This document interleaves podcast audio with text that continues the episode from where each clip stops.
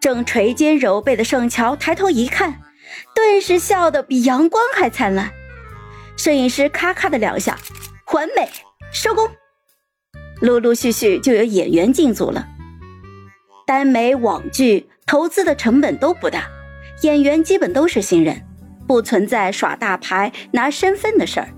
整个剧组的气氛可谓是相当的友好。唯一令人有些不自在的是那个风评很差的盛乔，都知道他性格矫情，双商低。而且在这个剧组，还真的就他的咖位最高了。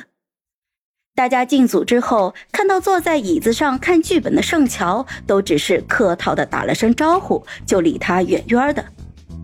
盛乔没大注意周围的异样目光，他还在使劲的背着台词，演技已经不行了，这台词要是再记不住，只怕会被打呀。直到所有的主角全部进组了。导演就招呼大家认识一下，准备开机仪式。盛乔才在方白的提醒下，垂着酸胀的腰走了过去。一眼看过去，几个新面孔，几个熟面孔，都是以前电视上才能看见的人。不过在盛乔的心里，明星只分为两类：霍希和其他的明星。所以他波澜不惊，在导演的介绍下，一一跟主演们握手打招呼。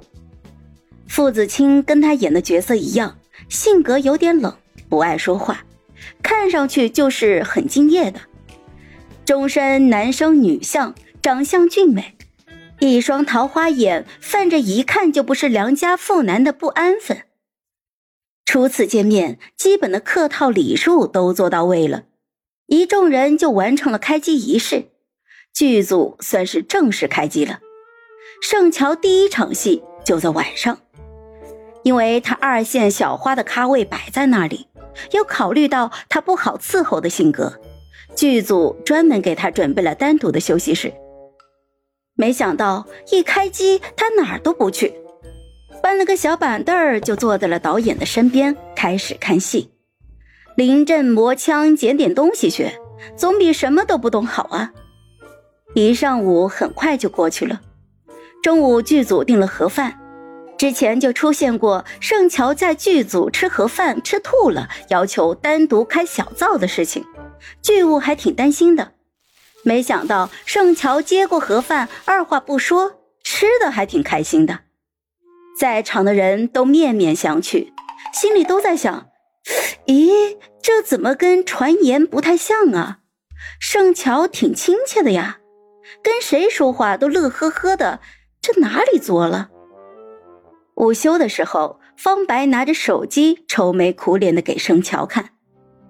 乔乔姐，你热搜第三了，全是骂他的。上午官方公布了定妆照，宣布女主角加入，网上就顿时炸开了锅。原著粉是气得要死啊，盛乔的黑粉也坐不住，破口大骂了起来，连路人都觉得，人家一耽美剧，你一个女的去搅和什么呀？一个小时就把他骂上了热搜。盛乔早就料到了这个局面，飞速的在应援群里面就发消息：风雨定妆照公布，反黑组进入一级战备状态。